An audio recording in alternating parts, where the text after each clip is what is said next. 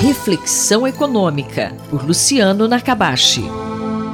Professor Luciano Nakabashi, essa briga de milícia no Rio de Janeiro, por quê? Quais os efeitos disso? Então, quando a gente pensa nessa questão da criminalidade que vai ocorrendo né, nas diversas regiões do Brasil e algumas que têm se destacado, como os casos que têm ocorrido no, no Rio, a gente tem que pensar em alguns elementos que têm relação com a inibição do crime, que tem a ver com policiamento na rua, né, policiais na rua para inibição, a questão da investigação e todo o aparato ali institucional para que essa investigação ocorra e as penalidades. Aumentar o custo para quem comete o crime, tanto em termos de aumentar a probabilidade quanto da punição.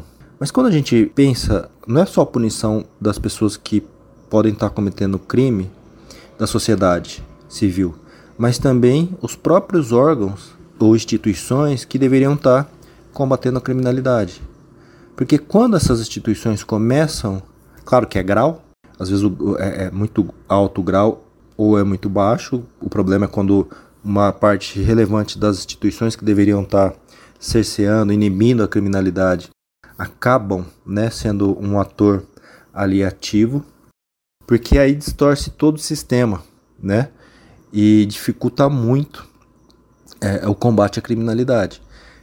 E aí a questão de punição dos corruptos, tanto os que estão nessas instituições quanto os políticos, outros é, é, servidores que estão em outras instituições, tudo isso está entrelaçado. É uma questão muito complicada.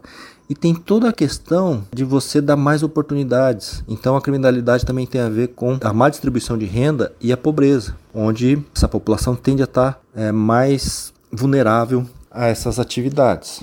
E não adianta só prender. Quando a gente prende no Brasil, muitas vezes a pessoa que vai para a cadeia acaba estando em um ambiente que torne ela mais ainda associada a grupos que estão envolvidos em criminalidade. Então é uma questão difícil, é uma questão que tem que ser enfrentada e o combate à corrupção está relacionada à questão da criminalidade de uma forma geral que acontece no Brasil e da violência. A gente tem que ter consciência disso. Professor Nakabashi, o que fazer? Existe alguma alternativa? Todas as leis que aumentam a probabilidade da pessoa ser pega, como a delação premiada, tem sido muito combatido, como a Lava Jato, que foi uma coisa muito positiva que aconteceu no Brasil, apesar de alguns procedimentos que não foram feitos da, da forma correta, foi quando a gente começou a ver eh, os grandes, grandes empresas, políticos importantes sendo julgados e condenados. Então, isso é importante, fundamental para reduzir a corrupção e reduzindo em cima e nas corporações, nas instituições que deveriam estar servindo ali para reduzir a criminalidade. Isso tem que ser feito, tem que ser fortalecido, as leis têm que ser alteradas para favorecer a probabilidade das pessoas serem pegas e a pena tem que ser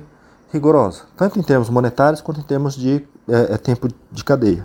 E a gente tem que é, é reduzir a pobreza no Brasil, isso é fundamental reduzir a pobreza, dar mais oportunidade para essas pessoas, aumentar o capital emocional e o, e o capital humano.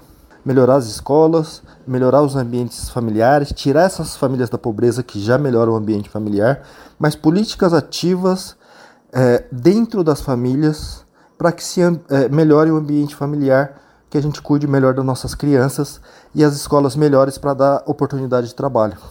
E quando as pessoas têm oportunidade de trabalho, a tendência de ir para a criminalidade é menor. Mas isso é uma questão não só das pessoas que resolvem, mas de todas as instituições que estão envolvidas nessa situação e que no Brasil o grau é alto, porque isso existe em todos os lugares.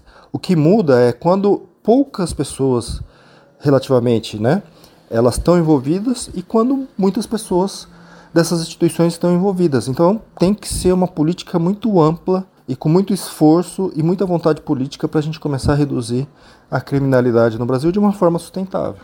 Eu sou Sandra Capomatto, você ouviu o professor Luciano Nakabashi. Reflexão Econômica, por Luciano Nakabashi.